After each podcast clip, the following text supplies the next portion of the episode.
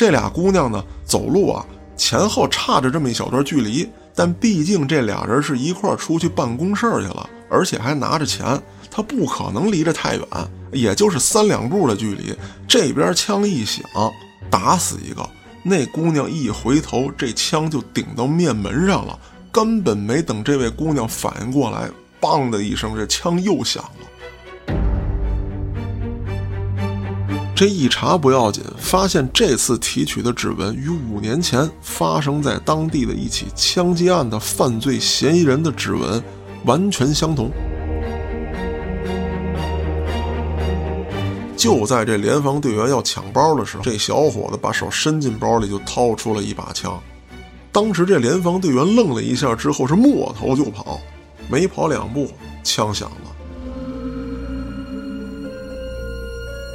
你们他妈的人多欺负我人少！再者说了，我外地来的，你们想欺负我，吹牛逼呢？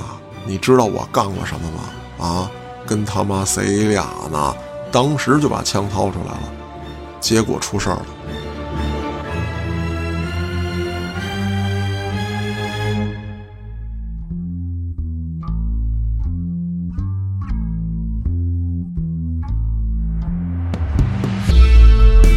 欢迎大家收听后端案内人。如果您有比较离奇的案件，愿意和我们分享，可以在微信公众号中搜索“后端组”，里面有小编的联系方式，您可以通过小编加入我们的微信群，欢迎您到群内与我们聊天互动。我是主播嘉哥，各位听众朋友，今天呢比较特别，就剩我一人了。那跟大家汇报一下啊，怎么会有这样的情况发生啊？那主要是呢，这段时间疫情也比较严重啊，大家陆陆续续的都成了小阳人儿。我老郭、小俊啊，还有这个挺爷，也都是刚刚这个啊大病初愈，经过洗礼。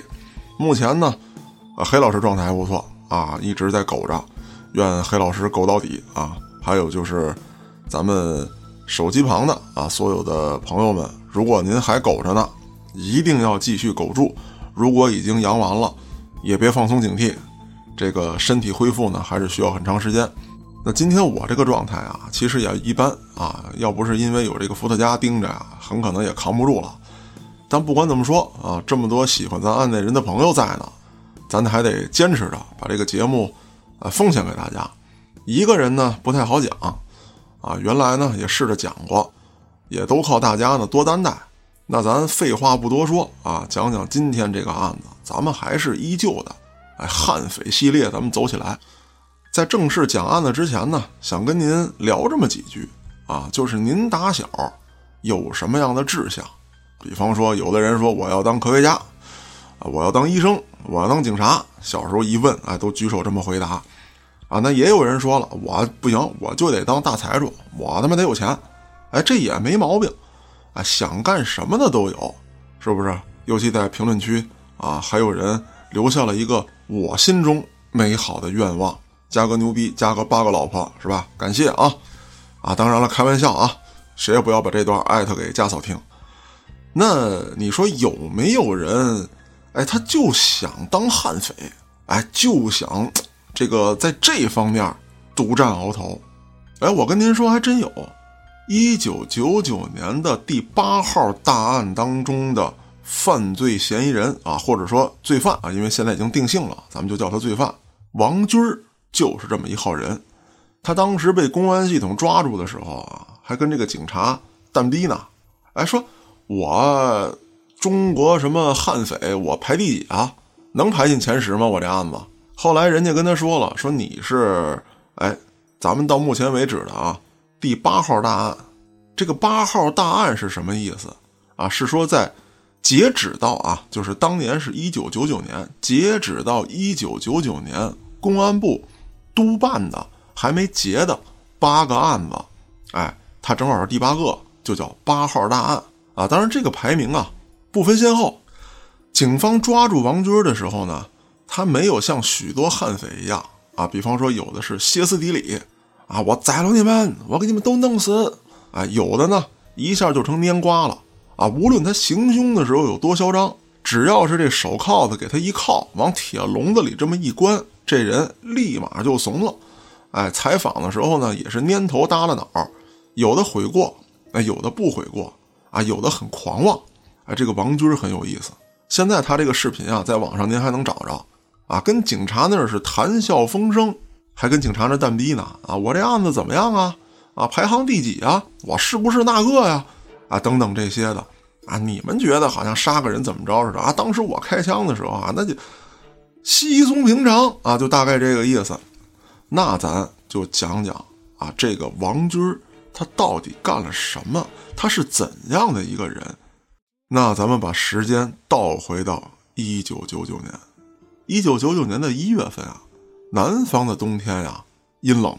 杭州这个地方呢，冬天的时候我没去过，但是啊，南方很多地方我都去过，啊，不是那么舒服的天气。那正好有这么一天，当天的下午啊，寒风瑟瑟，阴冷阴冷的。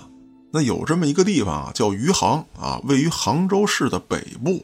那这儿呢，有一个小小的储蓄所。储蓄所对面啊，是一个大型的烟草交易市场，啊，也卖点别的东西，啊，反正就是大型的这个批发部啊、集散地啊，有点烟酒什么之类的，是这么一个地方。杭州这个地方啊，从古至今，啊，那就不是穷地方，哎，水陆交通发达。那当时呢，在这个地区啊，也就是案发的这余杭地区，是一个县。那么这个县呢，也很富裕。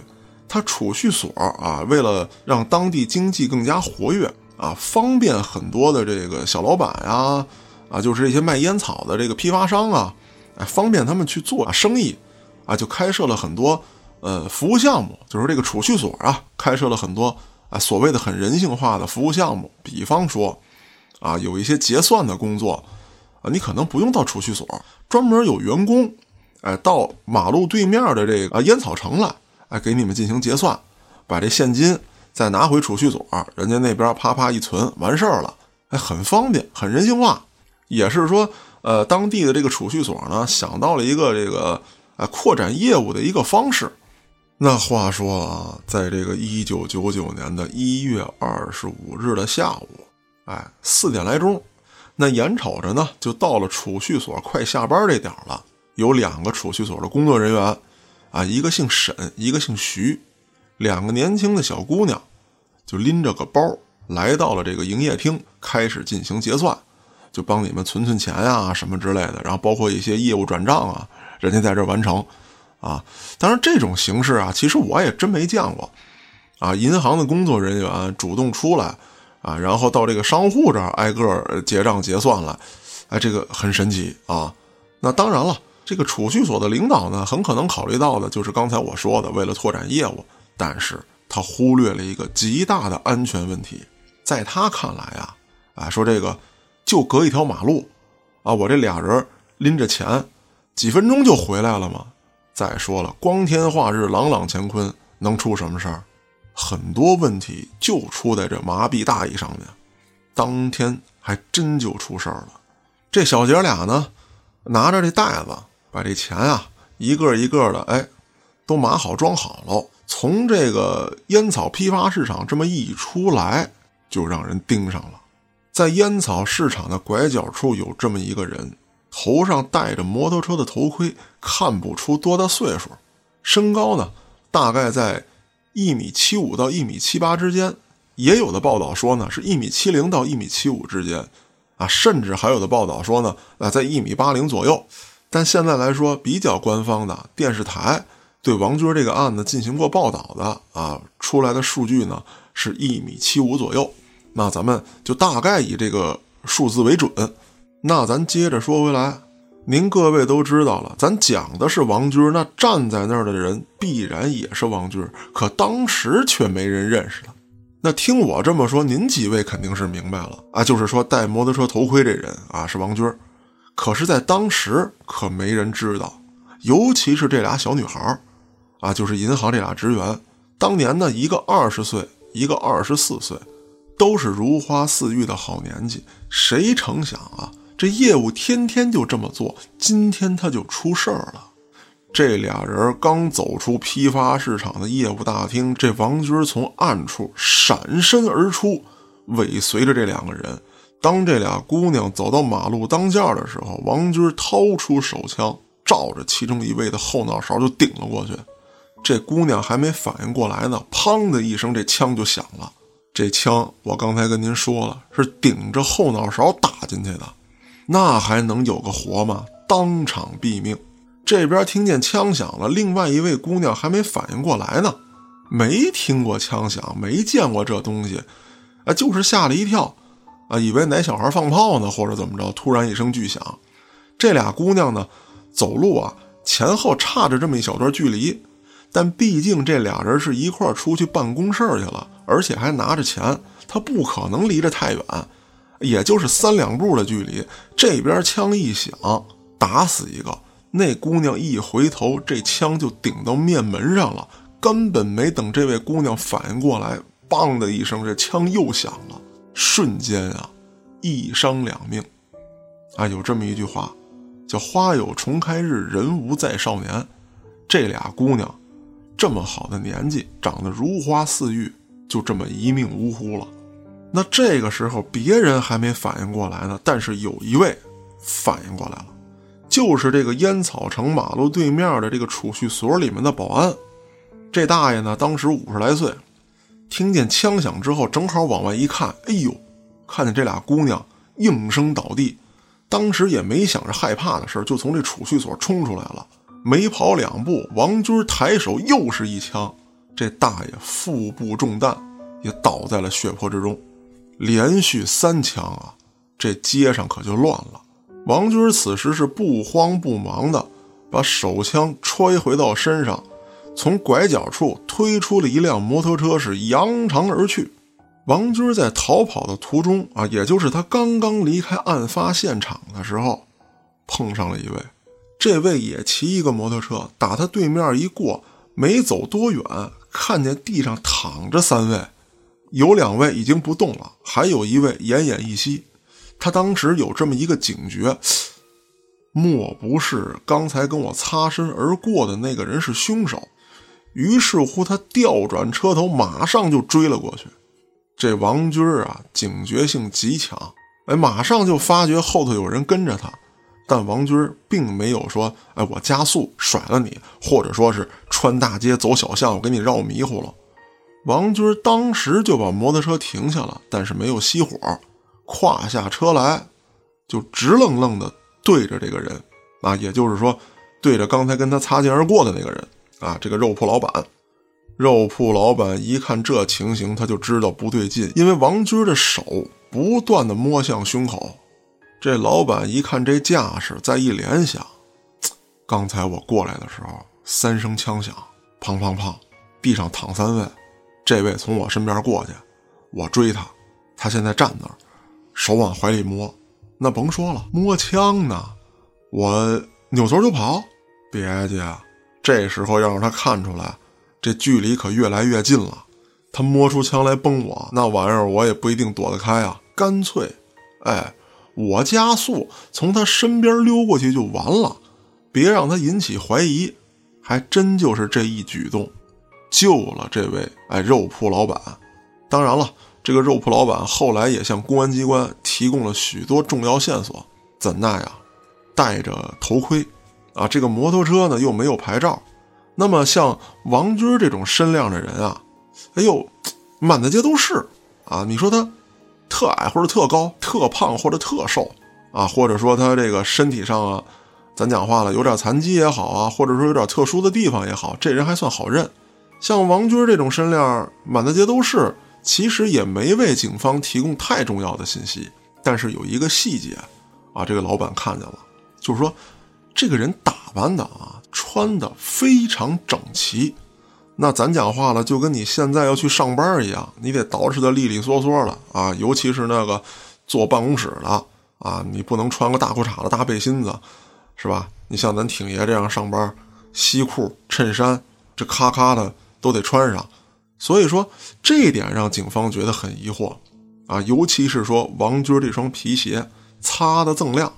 按理来说啊，这个犯罪分子作案的话，不至于这么打扮，因为你不是说我搞对象去啊，或者说我参加什么重要活动去，我得是噼儿啪的，对吧？你作案讲究的是什么呢？这个衣服，哎，宽松得体，而且呢不显山不漏水，你随便找哪个什么服装市场啊，都能买着，满大街都是的衣服，恨不得地摊货，哎，一挑一件。所以您想，这样的衣服，它自己本身也不会说多挺拔有型啊。再有一个，你没有必要在旁枝末节的事情上面浪费时间、投入精力，其实是对作案以及逃跑很不利的一个行为。尤其是你把鞋擦那么亮有什么用？再者说了，很多犯罪分子啊，在办完大案之后，他都会处理掉当时穿的衣物。那您说，都这样了？你还捯饬那么好，最后一把火你都烧了啊？要不就扔河沟子里头了，你何必呢？所以说这一点对于警方来说，其实也是一个特殊点，那么肯定反映出了犯罪分子的一定心理特征。案发一段时间之后，啊，当时的群众们反应过来了，这是杀人了，抢劫了。刚才有一个细节没跟您交代，就是他杀完两位储蓄所的工作人员之后，把这个。包啊，就是工作人员装钱的这个包，就拿走了。那么不多时，周围的群众就反应过来了，赶紧报警。警方也是第一时间赶到现场，抢劫、持枪、杀人，就这几个关键词啊，就够当地警方震惊的了。可以说呀，从建国至今，余杭市没出过这么大的案子，甚至说整个杭州，他也没有这么凶残的歹徒。大白天的。当街就持枪抢劫，还是自己一人作案。那么警察赶到现场之后，就甭说了，跟咱经常看影视剧当中的一样啊，这个勘验现场，啊，问一问周围的群众，看看都发现了什么。那么经过现场勘验啊，以及当时的一些问询，确实有一些收获，就有很多人反映，这辆没有牌照的摩托车和案发现场出现的这个人，啊，当然说看不清长相。啊，但是说从这个身高啊、体型这方面，再加上这车熟悉，可以说最近四五天，这辆车以及这个人啊，就经常出现在这一带。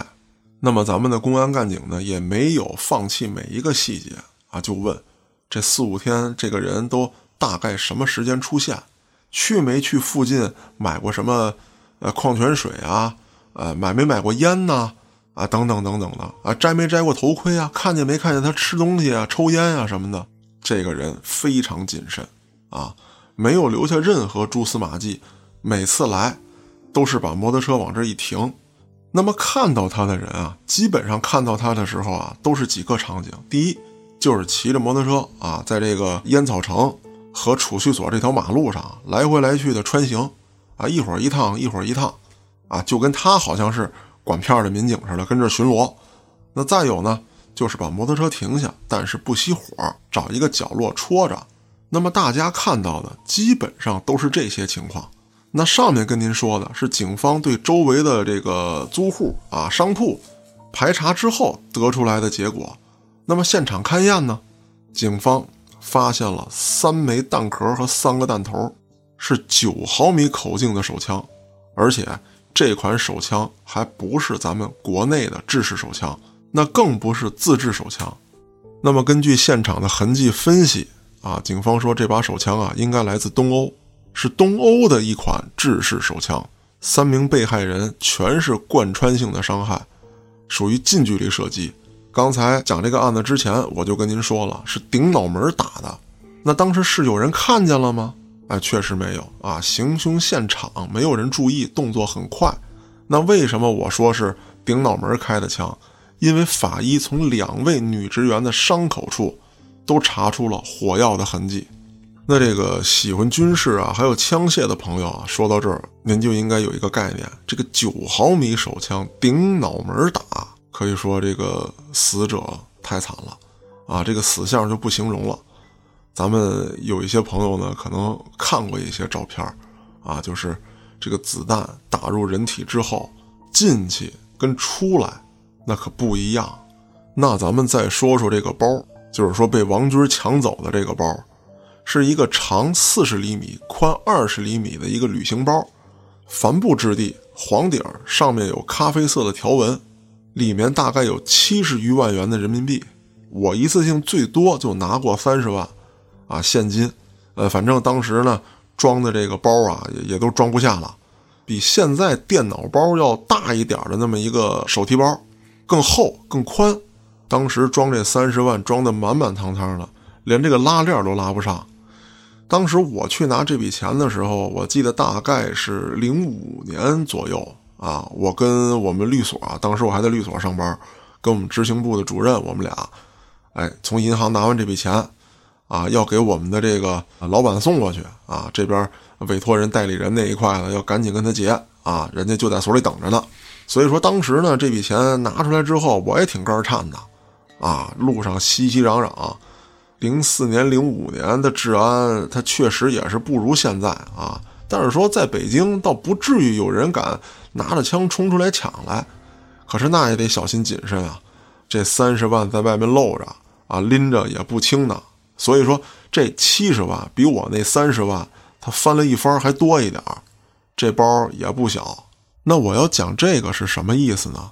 就是这个犯罪分子，他肯定是根据。包的大小有了一定的判定啊，好比说，如果这个包真的太沉，一次性装好几百万人民币啊，咱再说了，这可能好几百万，它并不一定都是一百一张的啊，因为它是去这个市场进行结算的，里面零零散散什么钱都有，你拿着方便不方便？抢完之后怎么处理？这都是个事儿。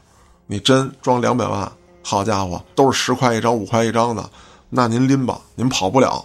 也轻省不了这点钱，哎，所以说他一定是提前就踩好点的。那么警方分析完之后，就立刻展开了部署啊，在这个浙江杭州、余杭等等等等吧，反正就是周围的这些地方设卡子、封锁，进进出出的人都得给我查，特别是啊有没有携带大笔现金的，并且也联系了当地许多的银行和储蓄所，这一两天有没有人啊进行大笔的存款，这都得查清楚了。那么，警方当时立刻就颁布了协查通告。这协查通告是什么意思呢？就是说，哎，呼吁大家，咱老百姓发现有可疑人员进行举报，而且提供线索的呢，啊，还有奖金。那提到这儿呢，就让我想起了咱们的朝阳群众，啊，很多重大案件，哎，都依赖于这个神秘组织朝阳群众。啊，那说朝阳群众其实是一个缩影，咱们全国各地啊，我发现有这么一个特点。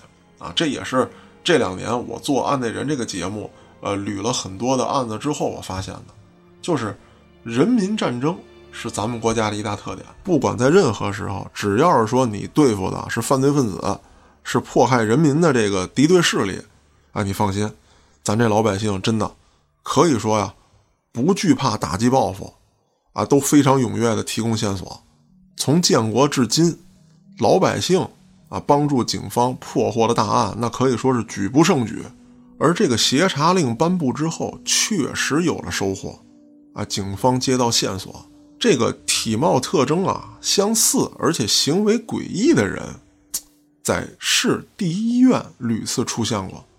哎，这警方当时，哎，确实挺吃惊。为什么呢？按照一般情况之下啊，这个公安系统的部署，那案发了，好。我先把各个的这个隘口全守住，你别出去啊，别跑，第一时间封锁公路啊什么之类的，这都挡上。那再有呢，就是长途汽车站，呃，火车站，你别跑了啊，开始大量的布控。那你跑不出去，我就准备瓮中捉鳖，到哪找你呢？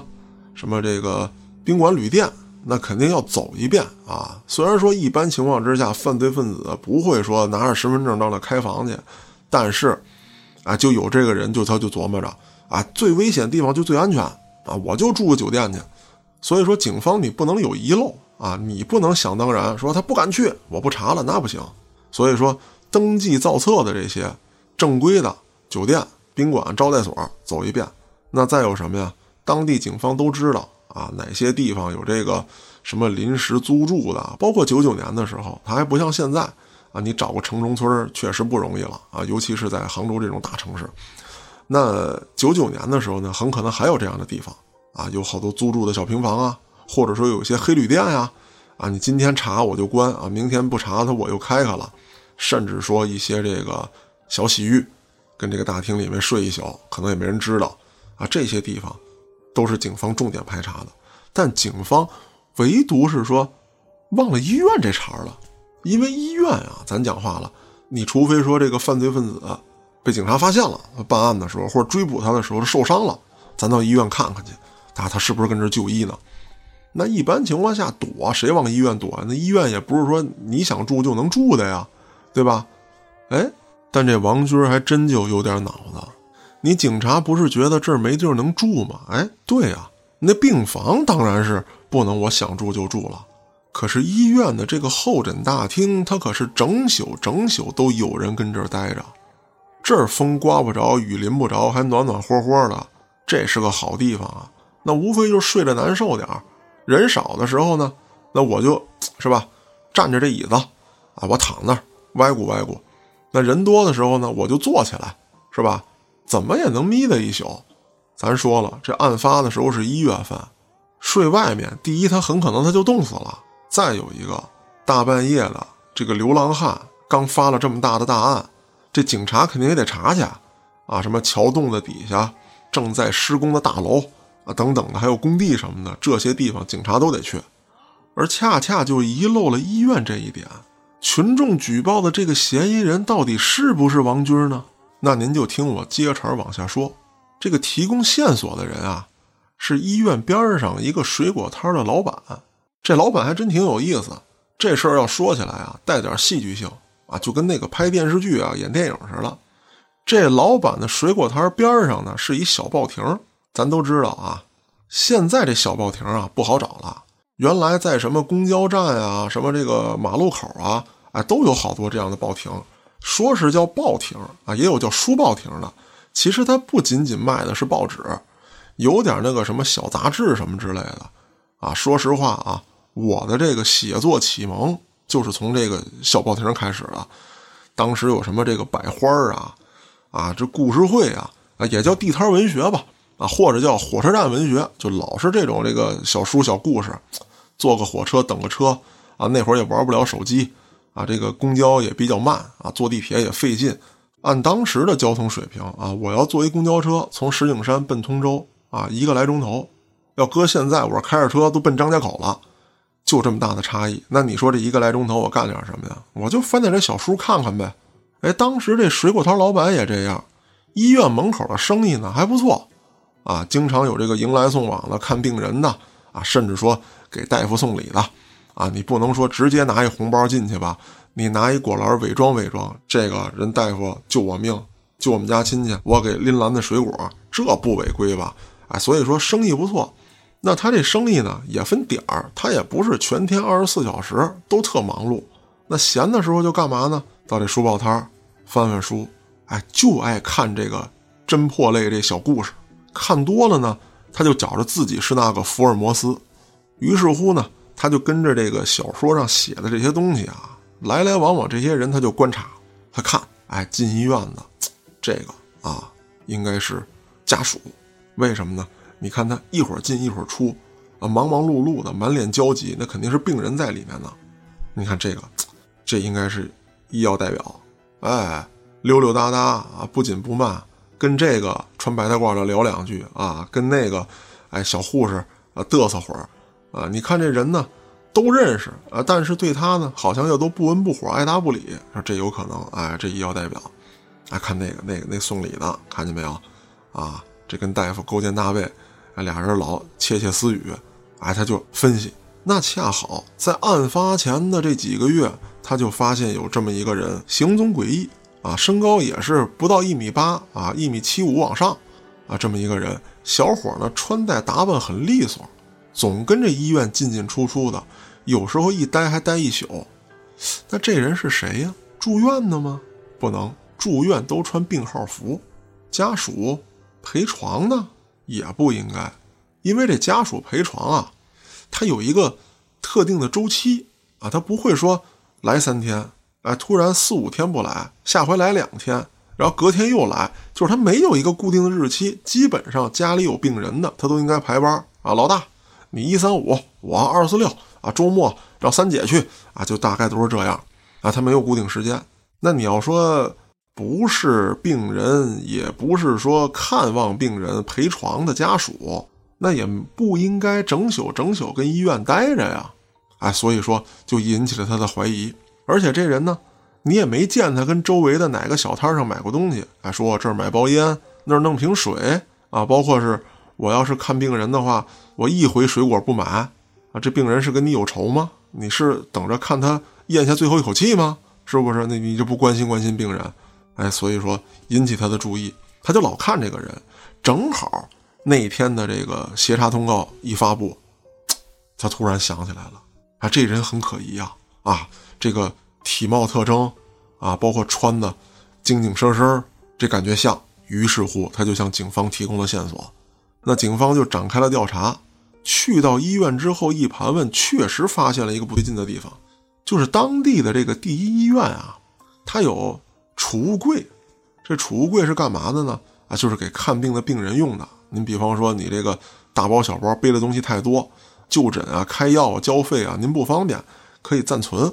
哎，那么看管这个柜子的啊，有一个护士长啊，就每次你要用这柜子临时租的时候，给你开张票，哎。交五块钱，五块钱你用一天，配的都是这个医院给提供的锁啊，你不能说自己带锁到那锁去，就跟过去那个洗澡堂子呀，还有游泳池那感觉差不多。交两块钱，给你一澡票，要不要柜子啊？要锁的话加一块啊，就大概就这感觉。那医院贵点，五块钱，其实意思是一样的。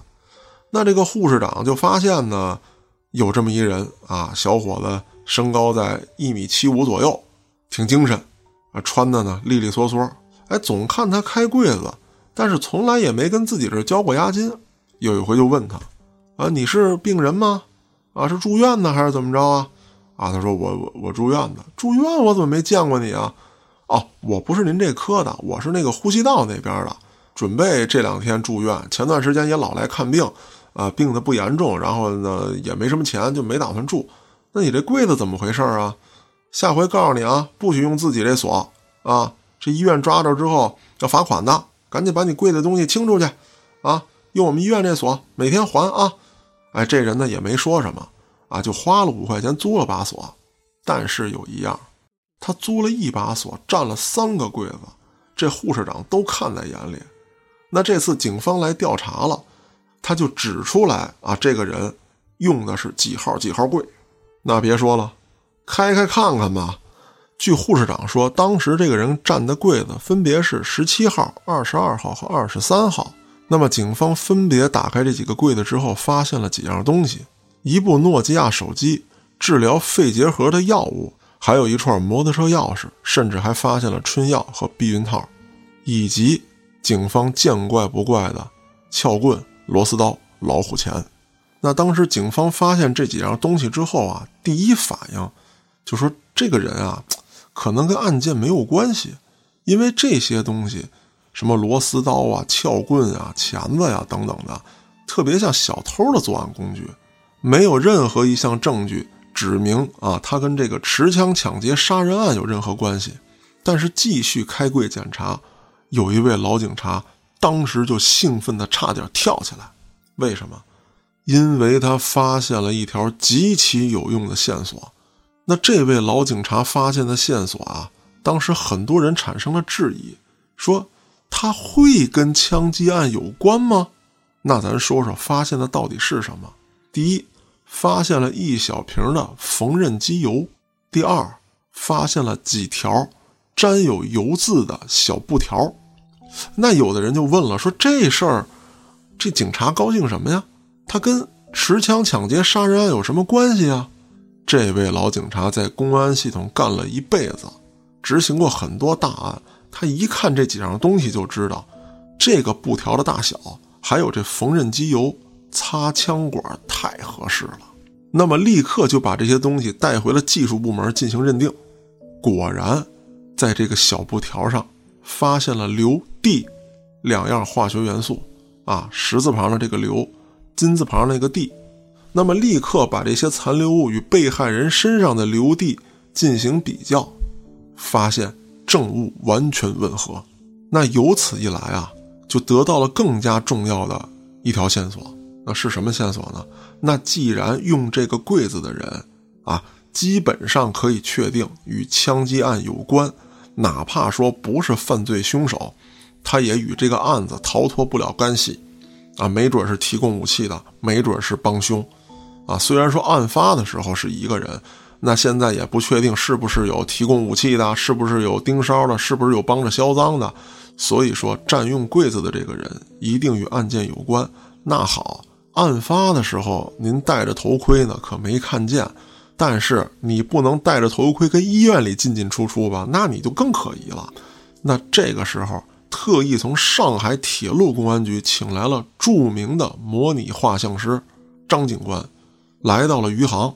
那么，在几位目击证人的口述之下，对犯罪分子进行了画像。那更重要的信息就是在这些物品上面提取到了指纹，这事儿可就好办了。假设说这个人曾经犯过案，那他的指纹就一定会留档。而警方也认为。如此干净利索的作案方式啊，还能如此从容的逃窜，这个人一定有案底，那就查吧。这一查不要紧，发现这次提取的指纹与五年前发生在当地的一起枪击案的犯罪嫌疑人的指纹完全相同。那五年前这起枪击案到底是怎么回事呢？一九九三年四月十八号的晚上。在一家电影院门前，有两名巡防队员正在巡逻。啊，为什么到这巡逻呢？啊，说当地老有人反映说，看完电影自行车丢了。啊，就在当晚，两名巡防队员发现，哎，有一个人很可疑，身高呢不到一米八，长得五官端正，这人挺帅气。哎，这联防队员看这人手里拿着一包，这包似乎还挺沉，虽然说是一个挺普通的一个小夹包。啊！但是说里面鼓鼓囊囊的，支棱八叉的，这巡防队员就觉得这里面没准装的是什么改锥啊、钳子啊、镐把子之类的。等给他叫过来问问，这俩巡防队员就溜达过去了。你干啥呢？你给我过过过过过！你瞅啥呢？啊！然后这小伙子就就就说没没瞅什么呀？怎么了，两位大哥？当时的人啊，就都挺怕这巡防队，啊，比这个见了警察要害怕。因为咱们都知道，这个当时很多这个联防啊、巡防啊等等的，他第一呢不具备什么执法资格啊，他也不是正式的公安编制，但是因为为了维护这个社会治安，招了这么一批人，所以说这批人的素质呢良莠不齐啊，有一些呢确实啊配合公安机关好好办案，那么有一些呢欺行霸市，仗着自己手里有点这个小权力啊，欺负点老百姓。这儿讹两条烟，那儿黑他点钱啊！所以说当时的人们呢，挺怕这个联防队。因此呢，这个联防队员也没觉得这个小伙子唯唯诺诺的这么过来就一定是心虚啊。但是本着有枣没枣打三竿子的这个原则，这俩联防队员就给叫过来了，说我检查你一下，你家哪儿的，干嘛的？啊，一听这个口音是河南的，你跑我们这儿干嘛来了？啊，反正就问呗，啊，各种找茬呗。那这俩联防队员把这个小伙子叫过来之后，要进行例行检查，要翻他包。这小伙子呢还挺主动啊，就把自己这身份证拿出来了。这个身份证上面写着呢，王军，男，汉族，一九六四年三月七日出生，家住河南省沟阳市中原油田。这联防队员呢，他不认识“沟”这个字，那其实就是“窝”三点水的这个“窝”。这个联防队员还念呢，这个涡阳市啊。他不知道这字儿怎么念，这个还挺生气，说谁他妈让你出生在这儿了啊？出生在一个他妈的我不认识的地方，不行，这样没有王法啊！你必须出生在我认识的地方。我查查你包，你是不是偷车呢？里头这滋楞八叉的，是不是给我藏了一个镐把子？就在这联防队员要抢包的时候，这小伙子把手伸进包里就掏出了一把枪。当时这联防队员愣了一下，之后是抹头就跑，没跑两步，枪响了。一人身中一枪，王军在逃跑的途中还被群众追赶，随后开枪向群众射击，一共发了六枪，打伤三人。时隔五年多，当年的案子就一直没破。其实这事儿啊，一直在警方的心里就是个疙瘩，啊，甚至说一提起来就觉得丢人。那么在当年一九九三年案发之后啊，不是已经获得信息了吗？联防队员见过。王军的身份证，而且当时有一位联防队员，哎，没有死，只是双目失明，就向警方提供了这些信息。警方就来到了王军的老家，对王军进行了调查。那节目一开始我说了啊，说您小时候哎都有什么志向，想干点什么？这王军他就想当罪犯，那他为什么会有这样的志向呢？咱就得说说警察回他老家调查的时候了解到了一些情况。王军本身呢家庭条件啊不错，他父亲是一家大型油田的中层干部，母亲呢是油田医院的化验员啊，也在医院上班。据他父母交代啊。王军小时候有一个嗜好，就特别喜欢消毒液这味儿。王军呢还有个妹妹，跟他妹妹相比啊，可以说是天壤之别。他妹妹从小学习就好，啊，还喜欢文艺，一路呢就一直读到了大学，啊，可谓说一路坦途吧。大学毕业之后呢，直接分配到了北京啊某机关工作。而这个王军从小就胆大妄为。惹是生非，啊，就不能闲着，啊，一闲着妈浑身难受，而且啊，下手特别狠。那有的人下手狠是什么呀？他可能是心狠，就是你他妈招了我，非弄死你不可。人不狠，站不稳啊。或者有一种呢是心理扭曲啊，我挨欺负啊，这个你们都欺负我，我我我得报复啊，是怒火给了他一定的力量。但是王军是什么呀？他并不动怒。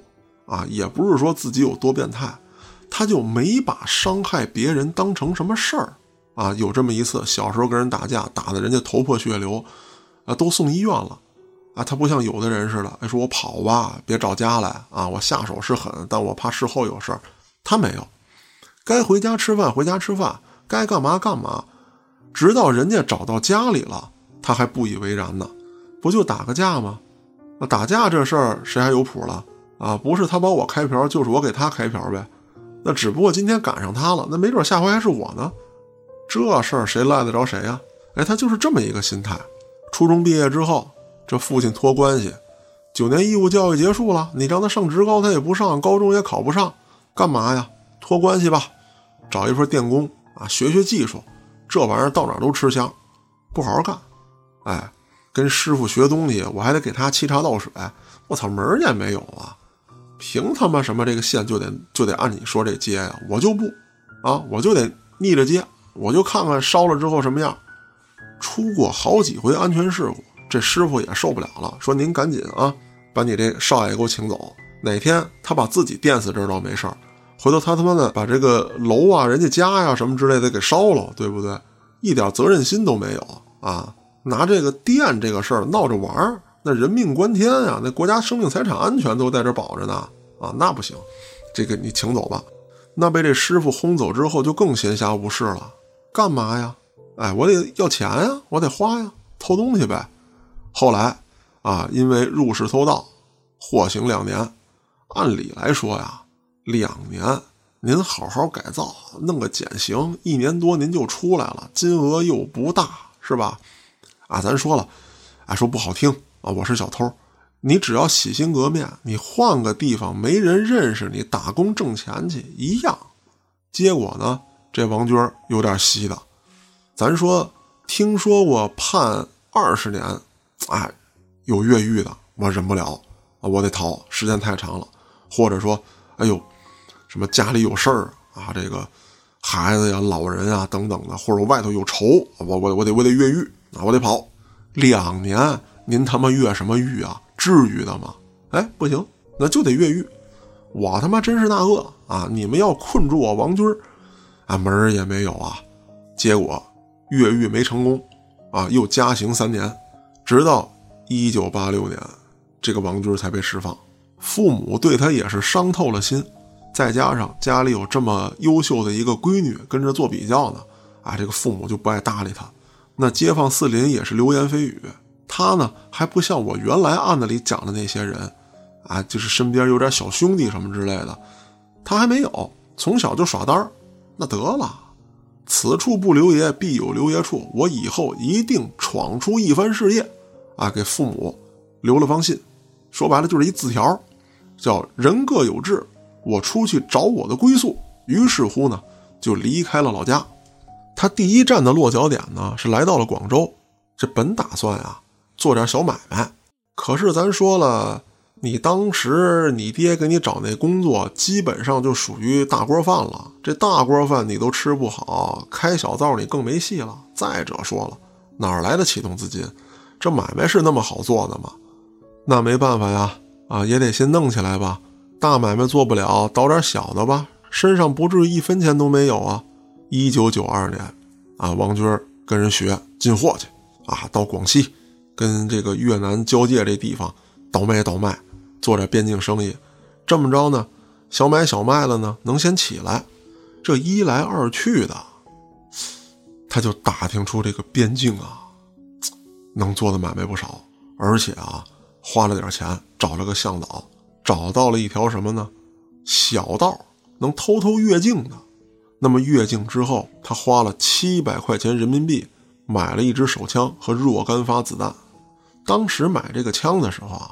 王军也没想到要干嘛，他就是打小喜欢这东西。可是到广州不久之后，因为缺钱啊，他这种老跑买卖的呀，总认识点这个社会闲散人员。于是乎呢，托人找关系，以两千元的价格就把这枪卖出去了。王军一看，好家伙，这一转手三倍的价格呀！我要不卖这个吧？同年的年底，王军二次出境，这回轻车熟路的买了一把苏制手枪和三十多发子弹，回到广州又给卖了。而且这一次之后啊，这个所谓的道上的人就都知道王军了，跟他手里能弄着枪，有武器，我操牛逼！慢慢的呢，这王军这个生意啊啊一笔一笔的做下来，自己就攒了不少。先开始呢是一把一把的带枪，后来干脆。我多弄点儿啊！再者说了，这枪我也挺喜欢，光卖了我还没玩呢。王军当时就觉得呀，虽然说啊，在这个地下交易市场里面，我已经是个神秘客了，但是这东西来钱还是太慢，这么一趟一趟的跑，总有马失前蹄的时候。我他妈要干一票大的，而且我要一干，哎，我就得干一个让他们别人。都羡慕我的案子，那他当时是怎么想的呢？怎么就得让人都羡慕自己呢？第一，我一定要持枪抢劫，这事儿原来没发生过，而且我出手啊，就必须要见血，必须要死人，而且我还得办得特干净利索，我还得跟警方周旋，啊，我的出场还得说这个，呃，不能叫说自带 BGM 吧，啊，但是我得有我的造型。这也就是我在这个案子一开始的时候讲，为什么他给自己捯饬的噼里啪的。这次抢劫，他为的不仅仅是钱，这是他的一个舞台，他要展现自己。那最起先的时候呢，王军从医院弄了一个白大褂，啊，准备改装一下，呃，就差这个蒙面了，准备偷辆自行车。哎，他想拿这个自行车当作案工具。这也就是我说的，一九九三年在电影院门口上演的那一幕。正好当时的联防队在查偷自行车了，他也就赶巧撞上了两名联防队队员，这也是他初次开枪杀人。那么第一次开枪杀人之后，他确实也产生了恐惧，既刺激又恐惧的那种。于是乎呢，他就开始在广东、广西、河北等地到处流窜。慢慢的，随着恐惧的消失。王军一次又一次回忆起当时开枪的场面，回忆起啊这个人中弹倒地的场面，可以说极度兴奋。这个时候的王军就恨不能对着全世界高喊：“老子开枪杀过人！”这只是他自己心里头想，他肯定没有二到这种地步能喊出来。可是这股劲儿已经在他身上了。那么，一九九三年之后啊，因为王军。开枪杀过人，一直很害怕，所以说出门的时候啊，一直是谨慎低调。那后来这种情绪产生了之后，就不再低调了，到哪儿我王军都得横着走啊！我管你们是他妈谁呢？一九九七年的七月份，在温州，王军出事儿了，他与一个蹬三轮的车夫发生了争执。这个温州人本身就很团结，再有一个呢，这蹬三轮的一般趴活呢都是一块儿。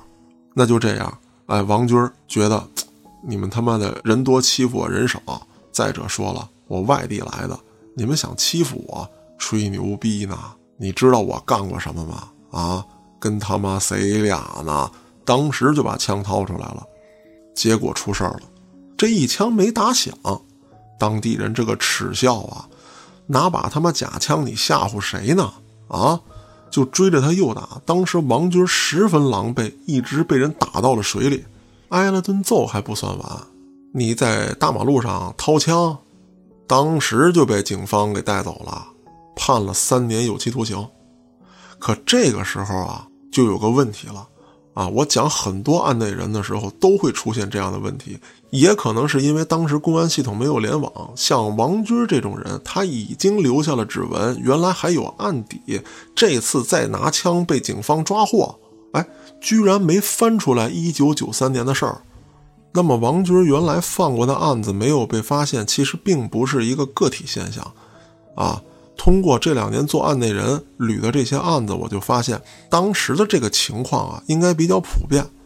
那么后来随着这个公安系统的联网，以及啊什么跟银行联网、跟酒店联网等等等等这些，哎，想再出现这样的情况就不太可能了。那这次王军又被判了，直到啊他在余杭作案的时候，其实也是刚刚被放出来不久。那咱们转回头来说啊，一九九九年，王军办完这个案子之后啊，把这辆摩托车停在了案发现场几公里外的这么一个小诊所。过了几天之后，王军回来了，他先到小诊所看了一眼，他觉得啊，如果这辆车还在，就证明警方没有注意到自己，自己回来还是安全的。那王军为什么会回来呢？哎，这就是很多犯罪分子的一个心理，我要重新回到案发现场再看看。还有一点就是，王军当时想，这个时候回去反倒是最安全的，因为警方肯定已经扩大了搜索面，他认为我逃窜了。哎，我就在这个时候，我回到余杭，他们不会有察觉。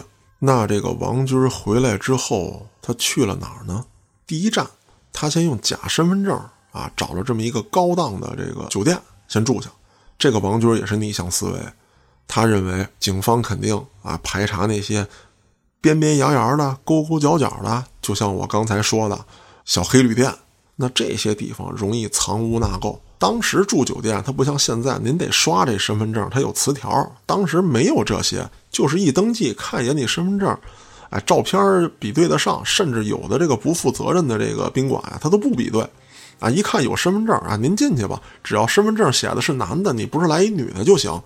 啊，住了一宿，舒舒服服，然后就换地儿了。换到哪儿了呢？又去了医院。哎，他还是玩自己那一套，这一套啊，他轻车熟路。我觉得啊，个人分析，这可能跟他母亲啊原来在这个卫生所工作有关系。啊，医院的这一套流程，这些人进进出出都什么样，他太熟悉了。他也没有想到警方会注意医院。甚至觉得警方肯定已经不在市内排查了，啊，都扩大到别的省市去了。那正是魔高一尺，道高一丈。你王军会逆向思维，人家警方也会啊。可以说啊，警方预判了你的预判。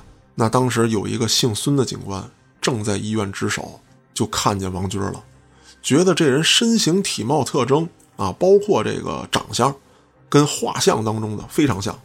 那当时孙警官就立刻通知了自己的同事，与他一起在医院执勤的有一位特警陆警官，以及两位武警战士。这时候，孙警官在四楼的拐角处就碰上王军了，上来就问：“呃，你是干嘛的呀？”王军说：“哦，我来看病人的。”擦身而过的时候，这个孙警官就一下把王军扑倒了。接着，众人是一拥而上，王军还在那儿喊呢：“哎，你们干嘛呀？你们干嘛呀？别动，抓的就他妈是你！”哎，王军正在挣扎的时候，突然把手伸向怀里。这孙警官一看王军要掏枪，抢先一把就把枪给夺过来了。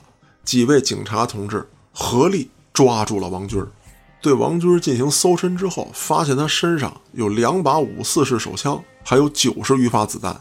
这要是当时有所迟疑，让王军拉开距离开始射击，在医院，好家伙，这一仗小不了啊！王军被抓获之后啊，跟警察还特别狂，哎，可以说啊，要烟要水啊，我抽根啊，我得喝口啊，让你们公安厅厅长过来跟我说话来，你们不配，啊，我这以后是一名著名的国际大盗啊，在你们这阴沟翻船了。那我的形容啊，还不足以说出他当时的狂妄来。